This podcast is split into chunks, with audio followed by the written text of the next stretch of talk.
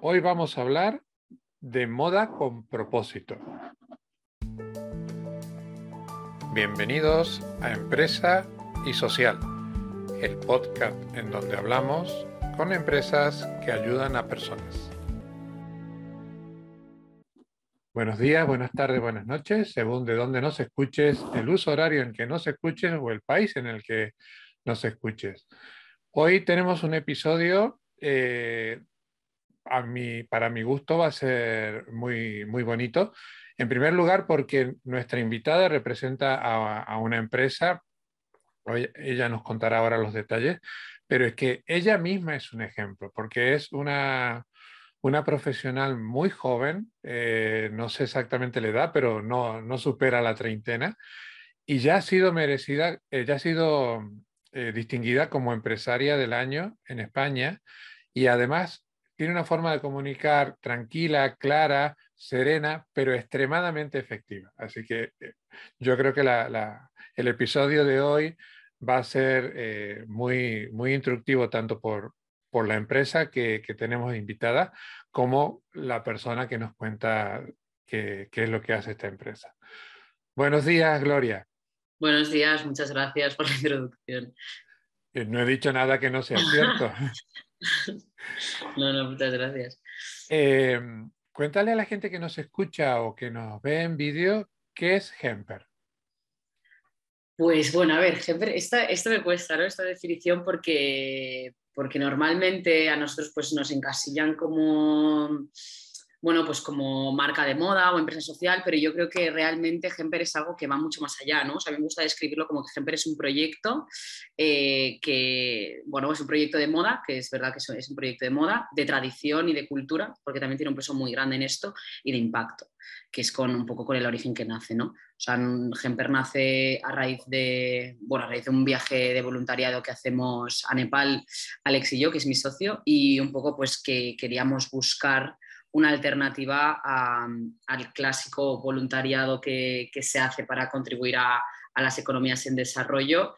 Eh, y bueno, y topamos con, un montón de componentes que topamos con el cáñamo, principalmente, que es nuestro, que es el material principal que trabajamos, que es tradicional de Nepal y que es una de las fibras más ecológicas del mundo. Y, y, empezamos un proyecto sin saber hacia un poco, o sea, sin saber a nivel, por decirlo de alguna manera, económico, que es lo que queríamos, pero o, hacia dónde nos llevaría, pero teniendo muy claro que queríamos dedicar nuestra carrera profesional a eso, que no iba a ser algo de un verano o un fin de semana, sino que queríamos dedicar una de nuestra carrera profesional a esto y lo queríamos hacer con un impacto a largo plazo, ¿no? O sea, queríamos montar algo que tuviera, que tuviera un impacto a largo plazo y que, sobre todo, que fuera como imprescindible, ¿no? ¿No? De que, digamos que las personas de Nepal fueran ellos capaces de, llevar esto a cabo, o sea, que ellos fueran los protagonistas y que montar algo que funcionara, digamos, sin, que nosotros estuviéramos siempre involucrados en, ese proyecto.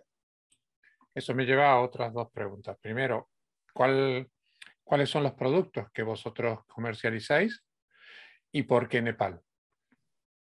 Bueno, pues eso, Nepal un poco va pues a raíz de, ese viaje que hicimos, o sea, nace con ese viaje que hicimos de voluntariado.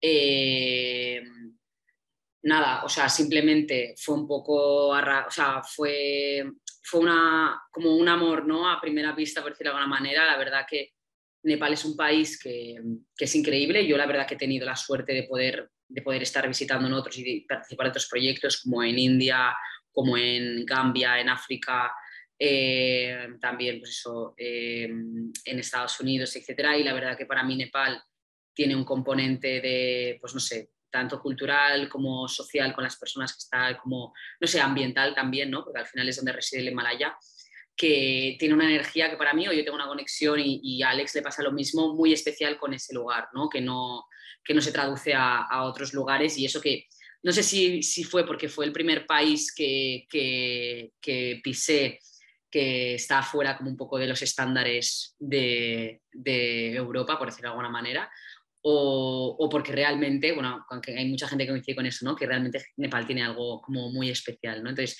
Nepal así más, como por ponerlo en la parte de cifras o en la parte más... Tercero, Nepal es un país que pertenece al sur global, hay un, hay un 25% de la población que vive por debajo del umbral de la pobreza. El umbral de la pobreza se establece cuando una familia vive con menos de 1,9 dólares al día. Y en Nepal, concretamente, el 90% de esa pobreza está en las montañas, porque Nepal es donde tiene, o sea, tiene el Himalaya, tiene 14, o sea, tiene casi todos, o sea, 14, 8 miles eh, y tiene el Everest. Y esto eh, les trae muchísimo turismo y, y muchísima actividad, pero en su contra eh, va por un lado de que realmente la, orografía, al ser tan complicada, la gente que vive en las montañas tiene muy difícil acceso a los servicios básicos, ¿no? tanto de educación como de sanidad, etc. O sea, realmente, pues bueno, no es el Pirineo que lo máximo aquí son 3.000 metros, ¿no? Ahí 3.000 metros es lo normal. Entonces, es lo mínimo. Entonces, claro, pues imagínate, ¿no? Que, pues llevar hasta ahí todo es, encima en un país que, está en vías de desarrollo, pues es, muy complicado, ¿no? Entonces, pues un poco tiene, Nepal tiene todos estos problemas, pues de que todo se está centralizando en Katmandú, que es la capital, en el valle de Katmandú, que es lo único que no está, em, que, no, que no tiene tanta, tanto, tanto terreno montañoso.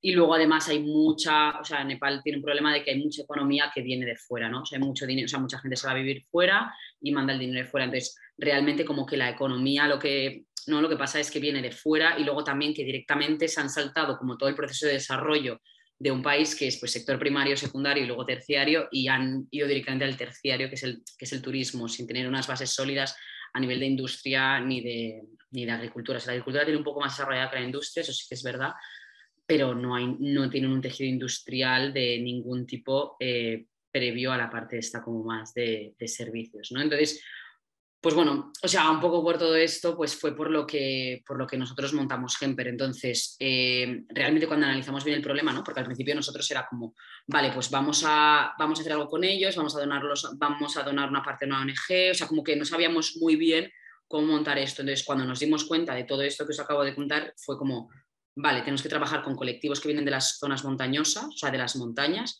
y tenemos que trabajar en el desarrollo de como una especie de tejido industrial, por decirlo de alguna manera, ¿no? En la promoción de esa parte de la, de la industria. Entonces eso encajaba con lo que habíamos encontrado de cáñamo, ¿no? O sea, nosotros vendemos productos, referentes a la segunda pregunta, vendemos productos que están hechos con cáñamo artesanal de Nepal, que son complementos de moda, eh, concretamente eh, mochilas, bolsos, riñoneras, eh, como productos más estuches, neceseres, etcétera. También tenemos algo de prenda, pero están hechos, con esto, con, están hechos en Nepal con cáñamo que está cultivado en, los pueblos de, en los pueblos de las montañas, concretamente en la zona de Bajura. El cáñamo crece de manera salvaje y ahí hay una tradición, o sea, esos pueblos han estado trabajando mm, con, con, cáñamo porque viven de lo que tienen en el, digamos, alrededor, entonces el cáñamo es una de esas cosas, entonces ellos han vestido con prendas de cáñamo durante todas un montón de generaciones, durante mil, o sea, es que dicen que hasta llevan un milenio vistiéndose con cáñamo, o sea que es una barbaridad. Entonces, un poco nosotros lo que trabajamos es con todas las comunidades que vienen de esa zona y que tienen ese know-how de cáñamo, eh, eh, al principio en el cultivo del cáñamo y en, la transformación hasta el hilo, que eso es lo que se hace en los pueblos, y luego em, eso viaja a la capital, que ha, habido, que ha habido mucha gente que se ha mudado a la capital para dar una mejor, familia, una mejor vida a sus hijos y a su familia. Entonces, eh, trabajamos con las comunidades que vienen de ese lugar, eh, que están en Katmandú, y entonces un poco pues son gente que, pues, por ejemplo, que no tiene educación, es gente que, bueno, que, está, que está en búsqueda un poco de, de, nuevas oportunidades. Entonces, pues realmente nosotros lo que hacemos es poner en valor ese know-how que ellos tienen o esa o sea, ese conocimiento que ellos tienen de cáñamo y entonces pues trabajamos únicamente con esas comunidades que en otros, en otros puestos de trabajo o en otras oportunidades no tienen tanto porque no, porque no tienen el pasado, o sea, no tienen, no tienen eso, bueno, pues no, tienen eh, la experiencia o lo que sea, ¿no? Y entonces en cambio en el cáñamo son los que saben de cáñamo, entonces nosotros trabajamos con esas comunidades en también hacer la tela, eh, luego trabajamos con comunidades para hacer el tinte y también la confección, o sea, viene aquí a España el producto terminado. Ahora, ahora me explicas, porque me interesa mucho eh, el, el, proceso, porque lo que queremos eh, explicar en este podcast, y tú lo, lo, explicas muy bien cuando te han invitado a alguna, a alguna conferencia o alguna charla, que se puede generar una empresa que genere dinero, que cubra evidentemente sus gastos y que luego tenga un retorno social que no necesariamente tiene que ser una ONG, que se puede plantear desde la empresa con propósito social desde el momento cero. Em, ¿cómo es el, proceso, desde el punto de vista empresarial, el proceso de la cadena de, producción? ¿Los diseños los hacéis en España y se lo pasáis a alguien en Nepal que luego lo materializa y luego vosotros lo traéis para aquí? Si nos puedes explicar cómo es toda la cadena. O sea, esto ha sido, bueno, y sigue siendo algo que nosotros continuamos trabajando, ¿no? Entonces, un poco nosotros, o sea, lo que decía antes, ¿no?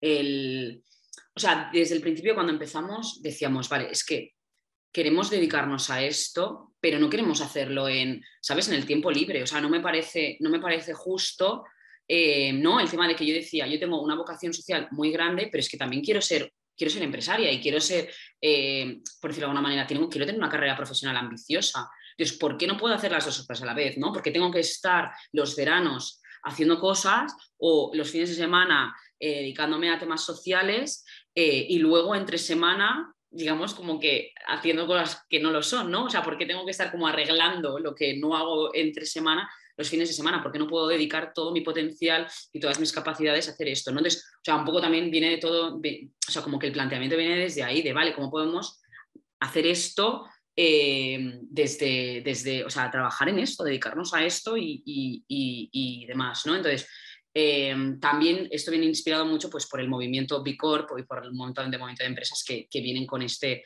concepto, ¿no? que es un poco de no crear las mejores empresas del mundo, sino crear las mejores empresas para el mundo. Entonces, básicamente, pues eso, nosotros no sabíamos muy bien si vender productos y donar una parte a una ONG, eh, o hacer proyectos luego aquí en España con el dinero que ganábamos. O sea, un poco el planteamiento no sabíamos cómo hacerlo, entonces al final cuando descubrimos lo que contaba antes, ¿no? que, las, que las comunidades en Nepal más vulnerables las que viven en las montañas y estas comunidades son las que saben de cáñamo, dimos con que realmente nuestro modelo de impacto que se llama está en nuestra cadena de valor, está en la aliviación de la pobreza a través de la cadena de valor. ¿Y esto en qué se basa? Se basa en que, digamos, que la riqueza, en vez de que se quede solamente, o sea, en vez de apretar costes en toda la cadena de valor y estar eh, optimizándolo y haciéndolo como al céntimo en toda la cadena de valor para que el beneficio solamente quede final al accionista, se basa en que ese beneficio se quede repartido. O sea, obviamente eh, de una manera justa y de una manera equitativa, sin que nadie se aproveche de nadie, basado en la confianza, etcétera, entre todos los, entre todos los eh, stakeholders que, está, que, que, intervienen, ¿no? Desde la primera persona que hace el hilo hasta incluso hasta el final de los accionistas, porque bueno, luego ahora hablo de, la, de cómo está formado nuestro accionariado. Eh, pero básicamente va de eso, ¿no? Va de que, de, que toda nuestra cadena de producción que esté repartida. Entonces, ¿cómo funciona?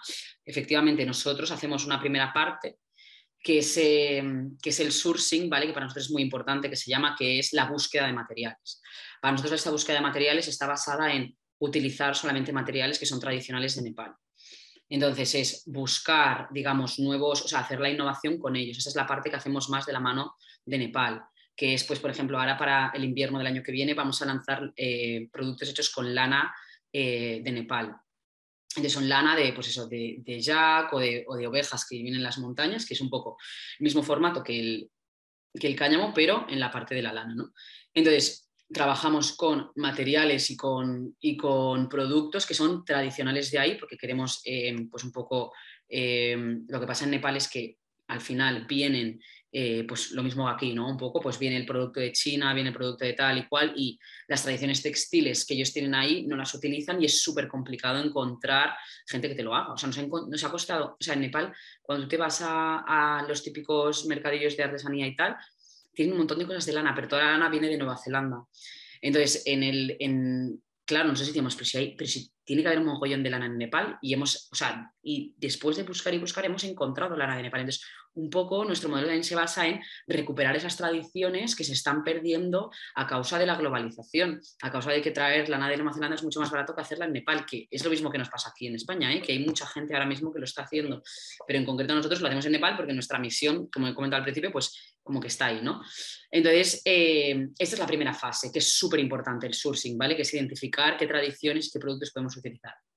Después, la parte del diseño la hacemos aquí, Em, se envía a Nepal fichas técnicas, que se llama, ¿vale? Que es, el, que es el diseño como tiene que ser. Entonces, luego nosotros en Nepal tenemos a un equipo de dos personas que son, que son nepalíes, o sea, estas dos personas son de, son, son de origen de ahí, que les hemos formado nosotros. Entonces, ellos son los que están en contacto con cada uno de los proveedores para, para, bueno, pues para eh, hacer todo el proceso. ¿no? Entonces hacen las muestras, una vez se hacen las muestras las mandamos aquí, las revisamos tal y cual y luego ya se hace toda la producción allá y, viene, y viene aquí a España a un almacén logístico ya que la distribuimos. Eh, me, encanta además, mm, te dejo que, que expliques todo el proceso tan extenso porque creo que va a ser extremadamente útil para cualquier persona que te, que te escuche y que se plantee algo equivalente, evidentemente cáñamo de, Nepal, ninguna más, pero eh, eh, algo equivalente que, que, se entienda que se puede plantear como una empresa eh, al uso, es decir, un, un, pequeñísimo Sara, pero orientado al, al, al bien social. Y luego tenéis una, una, tienda online en vuestra, en vuestra web, pero lo que no, no tengo claro es si también tenéis puntos de ventas físicos. Mira, nosotros tenemos, eh, vendemos por cinco canales. Tenemos uno que es la web, que es por el que empezamos, es la tienda, la tienda online, como bien dices. Luego también vendemos en otros en otros e-commerce, en otros marketplaces que venden productos, pues enfocados a la sostenibilidad, eh, bueno, como en diferentes puntos de Europa, para llegar a otros públicos que nosotros no somos capaces de llegar a, través de nuestra web. Luego tenemos puntos de venta físicos distribuidos por toda la península y por Europa, en plan son tiendas que venden, aparte de vender nuestros o sea, que venden diferentes marcas, diferentes productos. Eh, luego tenemos nuestro propio showroom que está en, Madrid, está en la calle San Hermenegildo 5, por si alguien quiere venir, está en San Bernardo, si se, si se busca en Google Maps o lo que sea en nuestro Instagram, está ahí la dirección. Y luego tenemos una parte de, que le llamamos Empowered by Hemper, que es una parte de regalo corporativo que es todas aquellas pues, compañías em, que quieran, pues yo que sé, hacer un welcome pack especial para, para los para las nuevas, las nuevas incorporaciones, que es quieren hacer un regalo eh, pues un poco que exprese los valores de la empresa y tal, pues utilizan nuestro, nuestro producto para regalos de Navidad, para, bueno, incluso para, pues eso, para hoteles, restaurantes y tal, hacemos muchas, muchas veces pues eh, mantelería, uniformes, etc. Entonces, trabajamos bastante con, todo este punto de, eh, de también, esa es, una gran pata de nuestro negocio, la parte del regalo bueno, de la, de la parte corporativa, ¿no? no solamente la, eh, directamente con el consumidor, sino también pues, un poco ayudando a las, a las empresas que están en esa transición hacia la sostenibilidad, pues a que, a que haya un punto también de, de eso. Pues empecé de regalar un pendrive y un no sé qué que al final nadie va a utilizar, pues algo que tenga un propósito. Eh, vuestro producto insignia, eh, si no me equivoco, es la mochila. Y luego habéis diversificado a otros productos de, cáñamo. Ahora nos has contado que tenéis pensado en meteros también en la parte de, lana. Eh, ¿Esto va siguiendo un plan de diversificación o lo vais viendo en función de lo que vais conociendo de Nepal? No, sigue un plan de, diversificación. O sea, el primer plan de diversificación nuestro, o sea, nosotros empezamos con mochilas, pero realmente cuando, por ejemplo, te das cuenta de que empiezas a vender en tienda, no puedes vender solamente mochilas, sino como que tienes que acompañar la venta, o sea, tienes que hacer un universo, ¿no? un pequeño universo de tu, de, tu colección. Entonces, esto es algo que hemos ido aprendiendo nosotros también metiéndonos en el sector de la moda. Eh, entonces, realmente, o sea, cuando nosotros en cada temporada trabajamos una colección, un concepto, entonces eso viene acompañado de diversificación de producto para, pues bueno, tú tienes igual un producto de imagen que es muy caro y que puede ser una mochila como súper bonita con un montón de, accesorios y con un montón de características y haces como el concepto de la mochila cara, que quien puede la va a comprar, pero luego tienes que hacer pues una versión más comercial, más pequeña, una versión bolso, una versión pues, eh, ¿sabes? pues en plan cosita pequeña, pues ya sea riñonera, ya sea eh, bandolerita, o sea, como que tienes que ir acompañando toda esa colección de diferentes productos. Entonces esto va bajo un plan de, pues eso, de, de producto, ¿no? de diversificación de producto. Y luego también la parte de materiales, eh, también, ¿no? O sea, como va como en ese plan de que, de lo que te decía, que es un poco más, que viene más de la parte conceptual de la marca, ¿no? De la diferenciación, en plan, vale, cómo podemos tener eh, una serie de materiales que, van avanzando o que, con nosotros y con nuestra, o sea, con el producto y con la imagen de marca. Y luego eh, también un poco estamos, o sea, nosotros nuestro proyecto principal está en Nepal, pero también estamos diversificando plantas de producción, o sea, tenemos también una planta de producción, o sea, un origen en, en India y otro aquí en España para reducir el riesgo país, porque con, pues eso, con todo el COVID y tal, Nepal lo cerraron por, por, cielo y tierra, no podíamos sacar nada.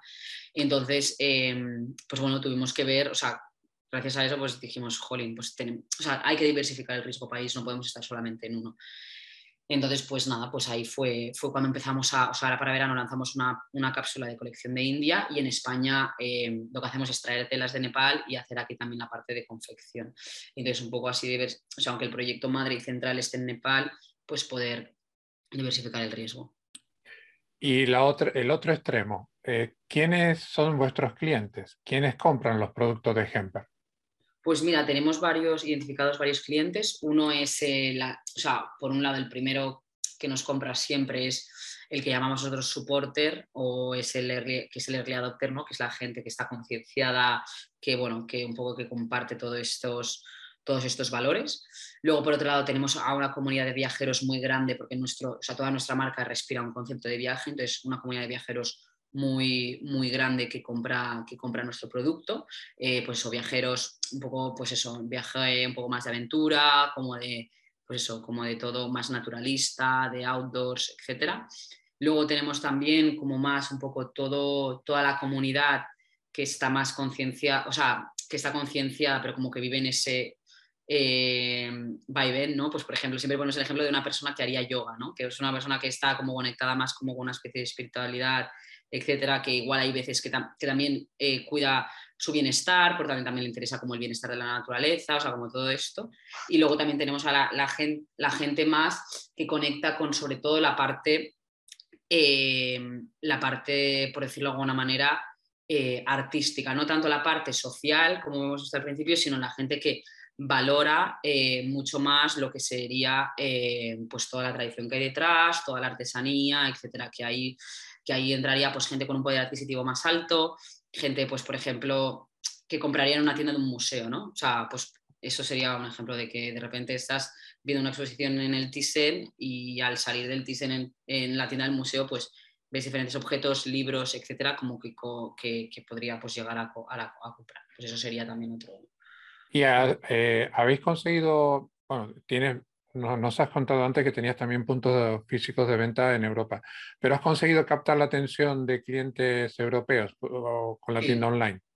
Sí, sí, sí, sí, sí. Están un poco más concientizados que nosotros, sí, ¿no? Sí, sí, o sea, en, Europa la verdad que sí, sí, conseguimos también llegar. Y de hecho, la, un poco la estrategia o lo que buscamos en los próximos años es eh, tirar más hacia Europa para, porque creemos que hay más mercado ahí. Y mm, has hecho mención así muy mm, rápidamente eh, que el COVID eh, obligó a cerrar a Nepal, o, Nepal, perdón, mejor dicho, se cerró por el COVID. ¿Cómo afectó a la empresa este periodo de pandemia? Pues la verdad que nos, el COVID casi nos hace cerrar a nosotros. Eh, por un tema de, pues bueno, de, bajada de ventas en un momento que teníamos que crecer a tope, de también, esa, buscábamos, nosotros lo que buscábamos era una diversificación de canales, porque nosotros empezamos por la web y, realmente lo que veíamos es que el, mundo online cada vez se volvía más competitivo y no podíamos basar nuestro modelo de negocios solamente en un canal que era el e-commerce. Entonces, eh, queríamos empezar a desarrollar los canales corporativos y de tienda multimarca, pero llegó el COVID y todo eso cerró. Entonces todo nuestro plan de desarrollo se fue un poco al garete, por decirlo de alguna manera, y entonces pues tuvimos que sobrevivir con lo que era la web y, con el dinero que nos quedaba, digamos, en este año 2021, tuvimos que hacer, o pues, y con una estructura de supervivencia pura y dura, eh, tuvimos que demostrar que realmente, o teníamos que validar que había mercado en la parte corporativa, en la parte de tiendas, etcétera, eh, con Gemper. Entonces, lo, no sé ni cómo, te digo que no sé ni cómo lo hemos conseguido. Y entonces ahora estamos en plena ronda de financiación para, buscar capital para, este modelo de negocio nuevo que hemos creado, que es eh, estos diferentes canales, eh, escalarlo. Entonces el COVID realmente a nosotros nos hizo mucho daño en ese sentido, ¿no? en que teníamos un plan de desarrollo y de crecimiento basado en, esta diversificación que no pudimos hacer y, y, luego también pues eso, falta de stock, etcétera, como un montón de problemas derivados eh, por eso y por al final nuestro producto es de viaje y nadie se podía mover de casa, entonces nadie se iba a comprar nada de Hemper, ¿no? O sea, fue como, la verdad que fue muy duro, pero bueno, ya estamos saliendo eh, y estamos como súper, o sea, realmente nos ha hecho poder demostrar, o sea, poder hacer, eh, pivotar nuestro, nuestro modelo de negocio hacia esta parte de, los diferentes canales y, validarlo y, nada, y ahora pues eh, vamos a ir a escalarlo. La persona que quiera profundizar más sobre esta pregunta, eh, les invito a escuchar la, charla de, Gloria en TED, una charla TED en Mataró, donde cuenta todos los detalles de, la anécdota de la playa. No tenemos tiempo ahora para, para hablar de todo ello, pero realmente que es un ejemplo de propósito, de empeño y, de a mí no me va a voltear este, este bicho, ¿no? Eh, realmente es, muy, muy, muy recomendable. Eh, hablemos ahora de la empresa propiamente dicha. ¿Cómo está configurada, ejemplo? Pues a ver, eh, para empezar nosotros, o sea, nosotros tenemos en el accionariado, directamente voy a, voy a ello, o sea, tenemos a, o estamos nosotros como socios fundadores, Alex y yo, y luego tenemos una parte de inversores, ¿vale? Nosotros la, todas las todas las rondas de financiación, como más estamos planteando, es desde un concepto que se llama crowd equity, que es, eh, digamos, que la o sea, los tickets de inversión empiezan en lo que cuesta una participación. Entonces, eh, la primera ronda de financiación la hicimos con la bolsa social eh, y entonces conseguimos tener 96 socios y el ticket mínimo eran 800 euros, que era lo que valía, que lo que, lo que costaba una, una participación. Y entonces lo, con esto lo que conseguíamos era que realmente toda la gente que desde el principio pues nos había apoyado en formato clientes, en formato asesoramiento, etcétera, podía, podía formar parte de Gemper. Entonces, a partir de, o sea, conseguimos tener 96 socios, de los, que, de los cuales había pues, inversores, desde inversores de impacto hasta pues, amigos, clientes, etcétera. Eh, y de ahí salió un consejo de administración, ¿vale? En el que estamos Alex y yo y luego tenemos cuatro miembros que, que son pues, representantes de los de todos, o sea, está, está, está, el representante de todos los socios que forman nuestro accionariado, están, y están diferentes personas que, que nos ayudan a crear la, la, parte estratégica. Y ahora, em, con esta ronda de financiación que vamos a lanzar en, en dos, tres semanas, em, la vamos a hacer con Crowdcube, que es lo mismo que la bolsa social, pero llevado aún más a la masa en el, en el el concepto de que las valoración, las, las, participaciones, en vez de que cuesten, o sea, de estar eh, hechas en un valor nominal de un euro, se bajan a que cuesten un céntimo y entonces el precio de una participación eh, ya no son 900 euros o tal, sino que, que, empiezan en 10 euros. Entonces, absolutamente todo el mundo, o sea, como que se hace accesible la inversión a todo el mundo. O sea, no un poco va mucho de, o sea, va mucho de nuestra mano porque porque realmente un poco lo que queremos es que toda la gente que ha hecho posible este proyecto desde el primer día, el día que ganemos dinero, que, que ganemos dinero todos, ¿no? Y que realmente cualquier persona desde cualquier posición social pueda invertir en, el proyecto si realmente cree en él, igual que lo puede hacer alguien que tiene 50.000 euros, pues que lo puede hacer alguien que tenga 50. Entonces, pues un poco dar esa oportunidad a todo el mundo a que forme parte de, de nuestro accionariado. Entonces, esto es cómo está estructurado el accionariado, que bueno, que hay veces que pues eh, tiene cosas buenas y tiene cosas malas como todo, ¿no? Porque hay veces que es un follón, pero hay veces que luego es súper, súper bueno porque realmente tienes embajadores de marca por todos lados, ¿no? Y, es súper bonito y, te puede traer muchísimas oportunidades a nivel comercial, a, nivel, o sea, a todos los niveles. Em, y luego, pues todos están representados en el Consejo de Administración, que es como, digamos, el órgano, eh, el órgano que está más, digamos, por encima de todo. Entonces, eh, esto. Y luego tenemos un equipo de 10 personas. Entonces, nuestro equipo, pues bueno, yo soy la directora general, luego está Alex, que es el director creativo, y tenemos un departamento de marca en el que tenemos a un director de contenido y comunicación y una directora de arte. Luego tenemos a una persona que es, eh, que es product manager, que, que se encarga de las compras, producción eh, y gestión con diseño. El diseño lo tenemos externalizado fuera. Y luego tenemos al equipo de Nepal, que son dos personas que son production managers, que se llaman, que son las personas que se encargan de, gestionar la fabricación, por decirlo de alguna manera. Y luego tenemos eh, un líder por cada canal de venta. Entonces tenemos a una persona que se encarga de las ventas digitales y las ventas de marketplaces, o sea, de los canales digitales, una persona que está en, en, Empowered by Hemper, que es la parte de regalo corporativo, y una persona que está en wholesale, y luego un apoyo en administración. Y la gente de Nepal, eh, ¿tenéis contratos con talleres? ¿Para cada producto trabajáis con una pequeña empresa o un artesano de forma individual? ¿Cómo es ese proceso?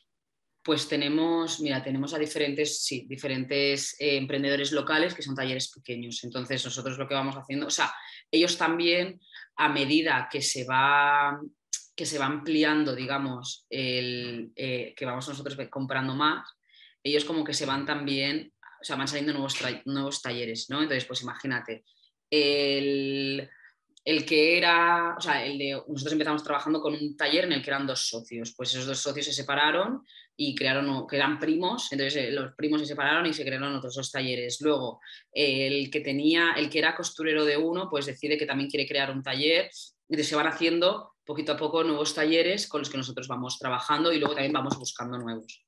Eso, eso es muy positivo lo que acabas de decir, porque está generando crecimiento económico y, ese señor que antes era empleado y, vio la posibilidad de montarse por su cuenta, eh, parece algo básico, pero es, muy bonito. Sí, sí, es súper, a nosotros nos encanta, ¿sabes? En plan, esa gente que igual era como eso, ¿no? Pues igual era el jefe de la fábrica o no sé qué, dice, mira, yo creo que también lo puedo hacer yo. Eh, a nosotros también nos dicen, en plan, oye, voy a montar esto, eh, queréis ser nuestros clientes y, y, si, y, si, encaja en todos los estándares que nosotros queremos, pues vamos con ellos siempre. Eh, te voy a hacer una pregunta un poco, más, un poco delicada. Si tú crees que se puede contestar, me lo dices, y si no, con absoluta libertad no, no me lo dices. ¿Qué porcentaje del precio que paga el cliente realmente llega para un fin social, para, para para el artesano de, Nepal? O sea, nosotros trabajamos como cualquier otra, digamos, o sea, realmente no hay como un porcentaje del producto, porque realmente, o sea, nosotros trabajamos como se trabaja en todo el sector, o sea, nosotros compramos directamente el producto final, entonces eh, no tenemos calculado realmente, pues, cuánto llega el, pues yo qué sé, al que ha plantado la semilla del cáñamo, no tenemos como ese porcentaje del, esto final. Lo que pasa que lo que sí que te puedo decir es que el coste nuestro de producción es el, es el 35% del, del, producto. Entonces, todo eso es lo que va es lo que va a, digamos, a las comunidades. Entonces, todo eso nosotros lo que nos aseguramos es que esté hecho bajo los mínimos éticos y por encima de lo que es Nepal. Es verdad que luego sí que nosotros invertimos, o sea, por ejemplo, una diferencia de Hemper del tamaño de nuestra compañía con otra, con otra del mismo tamaño en moda, es que nosotros hemos dedicado muchísimo más dinero y muchísimo más recursos en todo lo que sería el área de producción de la empresa. O sea, nosotros no tendríamos que tener a dos agentes locales en Nepal. Nadie tiene agentes locales en Nepal, o sea, agentes locales en origen con el tamaño que nosotros tenemos, ¿sabes? Obviamente Zara tiene, pero una marca de nuestras, de, que con nuestro nivel de facturación no tiene agente en Nepal, ¿sabes? O no nosotros hemos tenido durante mucho tiempo a gente dedicada y proyectos dedicados a construir esa cadena de producción. Entonces, realmente no es que tenga que, ¿sabes? O sea, no es que tenga que volver una parte de la comunidad, sino es todo lo que dedica la empresa a que esa cadena de producción funcione bajo unos estándares eh, de calidad y de sostenibilidad mínimos y a construirla con ellos. ¿no? O sea, realmente nosotros somos los primeros clientes que tenemos manga ancha y con ellos trabajamos en esta construcción para que puedan llegar a tener más clientes internacionales y que cumplan ellos con los estándares eh, mínimos que se piden pues, a nivel de calidad, a nivel de management, o sea, a todos esos niveles. ¿no? Entonces, digamos que nosotros somos esa prueba y, también ese, ese, ese, cliente regular que les permite poder desarrollar sus proyectos, eh, porque si no, pues ya, o sea, ya te digo yo que si tuviéramos otro tipo de filosofía nos habríamos ido de Nepal hace mucho tiempo porque, porque cuando empiezas es un desastre. Y mm, luego, a, nivel de un, tema que es muy delicado, sobre todo cuando se habla de empresas sociales, es eh, el tema de la, de la transparencia del dinero y de la parte social. Eh, mm, has, mencionado antes lo de Bicor. Eh, ¿Hacéis rendiciones de cuentas eh, exteriores? Es decir, no solamente a vuestro, la gente que os financia o, inversores, sino que al, público en general os mostráis informes de cómo es el proceso. Em, de toda la parte de producción lo tenemos, lo tenemos público y lo tenemos en la web, lo puede ver todo el mundo en la parte de la cadena de producción.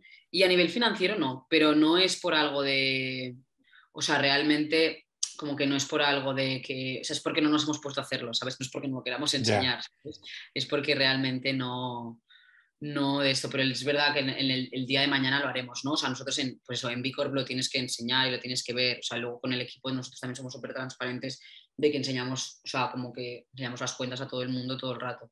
Pero sí que es un tema más de, que no nos hemos puesto a, ese nivel de transparencia con, la gente.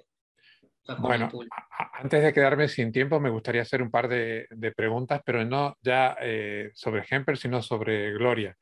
Eh, ¿Qué es lo que mueve a, Gloria Gubienas para ser una emprendedora social? ¿Qué fue el clic que te, que te...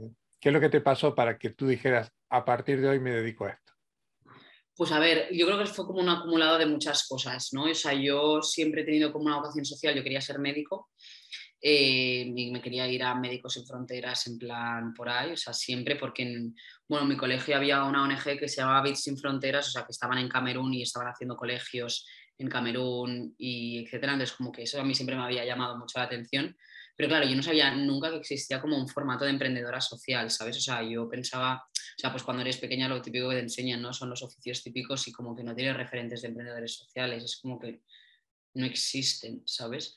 Entonces, eh, nada, yo no, no, conocía esto, entonces luego una vez en el colegio tuvimos una asignatura que se, llama, se llamaba Ser un emprendedor, y entonces tenías que montar un proyecto y demás, esto era un cuarto de la ESO, y yo monté con mis compañeras un, era un, como un cronómetro de, que te medía el agua que estabas en la, ducha, ¿no? Entonces ahí descubrí como que existía un mundo, que era como el mundo emprendedor, que que, jolín, que podía dar respuesta a muchas de, muchas de mis cosas, pero yo no sabía que existiera, o sea, yo ADE no quería hacer, o sea, me quería tener que enfrentar a un Excel o a un plan financiero, me daba muchísima pereza.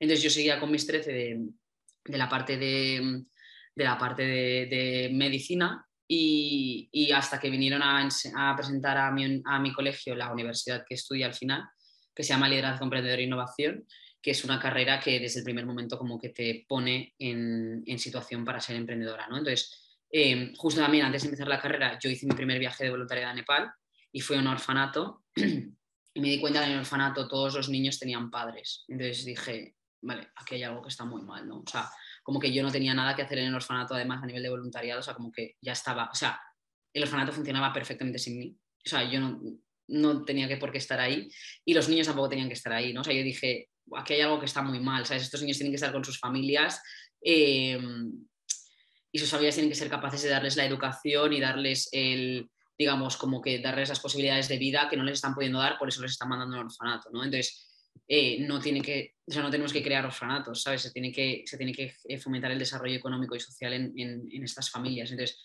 ahí fue yo cuando ya, en plan, hice como el clic, entonces empecé la carrera y, cuando, y en segunda carrera hice prácticas en una empresa que se llama Agua Inc., que lo que hace es purificar agua en, en diferentes sitios en África. Yo fui concretamente a Gambia y entonces vi como realmente había emprendedores sociales que habían levantado, o sea, era una empresa, es una empresa que está basada en Colorado, ¿no? Pero, eh, o sea, el emprendedor es de Extremadura, pero bueno, digamos que todos los, toda la financiación y todo lo había, lo había recibido de Estados Unidos.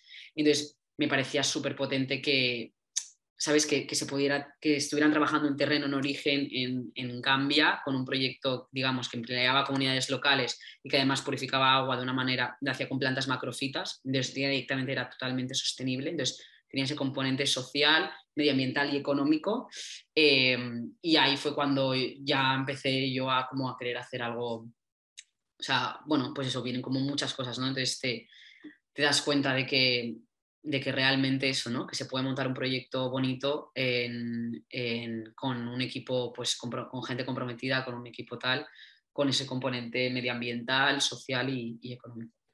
Eh, siempre tratamos en este, en este podcast de, dejar un mensaje a la gente que nos escucha y que todavía no está en el sector.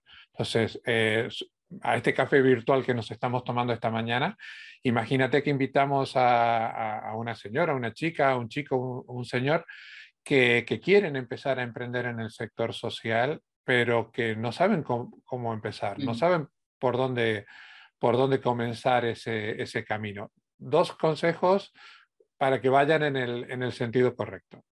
Pues para mí uno es que hay que buscar un propósito, un propósito, digamos, que es lo que, o sea, un propósito, una misión. O sea, para mí es eso, es como, vale, un propósito con el que te sientas conectado porque va a haber que pasar momentos muy duros y, y realmente, o sea, yo los emprendedores que emprenden para ganar dinero, en plan mítica gente que hace una aplicación o no sé qué, yo no entiendo cómo aguantan porque es muy duro y, yo aguanto porque realmente tengo ese compromiso realmente social que digo, es que ¿sabes? Hay un montón de gente, que es lo que decía en el TED, ¿no? Que, veías que hay, que hay, realmente eh, mucha gente que, se inspira en, esto, mucha gente que cree en ese propósito. Eh, entonces, realmente yo, o sea, si no se hubiera conectado con el propósito de la manera en la que estoy, para mí sería imposible hacer todo lo que hago. Entonces, para mí es el punto de partida principal encontrar un propósito con el que estás conectado y en el que crees y obviamente el propósito pues lo vas desarrollando, ¿no? Cada vez vas descubriendo más, o sea, yo cada vez que voy a Nepal Em, y, que me, y que quedo ahí, ¿sabes? Como que voy descubriendo nuevas cosas de por qué hacemos lo que hacemos y, me lo, y, me, tal. Y, lo mismo cuando, pues eso, cuando hablo con gente que viene a, a, la oficina a, decir, a que le explique cómo he montado las cosas, de decir, jolín, es que yo quiero montar algo como lo que has montado tú, ¿no? Pues eso para mí también es como súper enriquecedor de decir, jolín, estoy haciendo esto porque, porque realmente hay un cambio en el sector y estamos inspirando a un montón de gente. Entonces, para mí es eso, estar con un propósito y luego eh, realmente creo que para mí una de las cosas más bonitas de todo esto, de todo este camino, es la gente con la que te vas encontrando. Entonces, pues rodearse de un buen equipo, de buena gente que asesore, hay mucha gente dispuesta a hacerlo, entonces para mí es dejarse asesorar, buscar, digamos, asesoramiento en todo el mundo. Hay una ley ahí no escrita entre todos los emprendedores, sociales o no, que es en plan como que cuando la gente te pide ayuda, tú siempre das, o sea, siempre explicas tu experiencia porque a ti te la han hecho en algún momento, ¿no? O sea, yo ya a día de hoy lo sigo haciendo, ¿no? En plan, pido ayuda a todo el mundo. en plan, pues, eh, esto, esto, es un ejemplo de ello.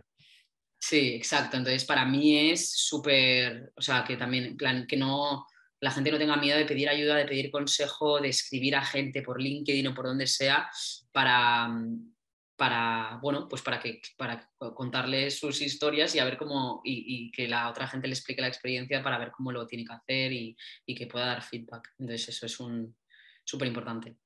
Y por último, eh, en los próximos años, Gloria va a estar solo en Hemper o ya estás maquinando otro proyecto?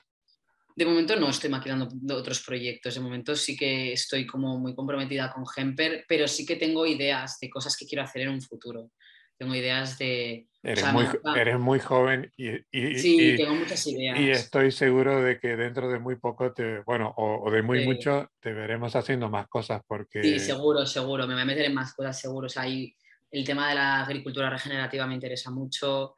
Eh, y bueno, no sé cómo, y también el tema del arte me, me, interesa un montón. Entonces, pues bueno, en un formato o en otro, seguramente que también y en el, en el sector de la comunicación yo creo que también tiene futuro porque comunicas muy bien, te transmites muy bien tus ideas de forma clara y directa. Gloria, ha sido un placer conocerte. Te, te, había escuchado en, en, en, algunos vídeos, en algunas conferencias, pero realmente eh, para mí ha sido un placer escucharte, escuchar con la pasión que hablas de tu empresa. Creo que cualquier persona que nos haya escuchado o haya visto el vídeo inmediatamente va a profundizar para conocer tanto la historia de Hemper como tu propia historia. Y te animo a que sigas por, ese camino porque, como he dicho, eres muy joven eh, y eres un ejemplo para, personas de, muchas edades y que quieren hacer cosas porque creo que en la pandemia hemos aprendido de que tenemos que tener una perspectiva social muy importante y España en ese sentido está eh, por detrás de otros países de Europa. Es verdad que estamos por delante de, Sudamérica, de África y de algunos países de, Asia, pero que tenemos muchísimo camino por andar. Eh, antes de finalizar, dile a la gente que se quiera poner en contacto contigo, que quiera conocer un poco más tu empresa, cuáles son vuestras coordenadas digitales. Pues mira, es eh, Gemper, la, nuestra web es gemper.es, H-E-M-P-E-R.es. Eh, y luego nuestras redes sociales es Gemper, eh, o sea, Instagram es arroba Gemper una barra baja y tanto eh, LinkedIn es Gemper Handmade. animo a que conozcáis las dos cosas porque además Gloria es de las personas que cuando se comprometen, tiene una agenda bastante complicada, pero cuando se, se compromete cumple y, la entrevista de hoy es una prueba de ello.